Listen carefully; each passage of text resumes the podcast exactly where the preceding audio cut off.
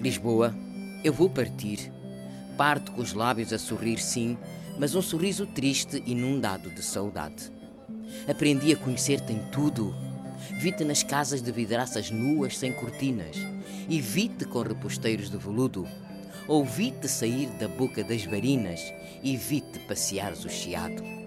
Vi-te de mãos na ilharga, regateando o preço do peixe e depois amanhá-lo na calçada e vi-te à tardinha, numa esplanada, fumares o teu cigarro senope e delicada. Oh, Lisboa, tudo isto faz saudade. Quantas vezes à minha porta passaste, com a canasta à cabeça, um pé calçado e outro não? Haverá quem por ti não endoideça? Que saudade! Estive contigo nos bailaricos, nas festas populares, Santo António, São Pedro e São João. Comprei alcachofras e manjericos e dancei a noite inteira em Alfama, rompendo os sapatos na calçada. E não dancei só ali.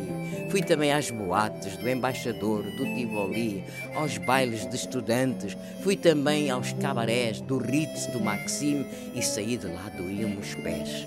Vi-te ainda uma tarde, à hora do crepúsculo, triste, quase sozinha, de archote na mão, acendendo os candeeiros a gás e choravas.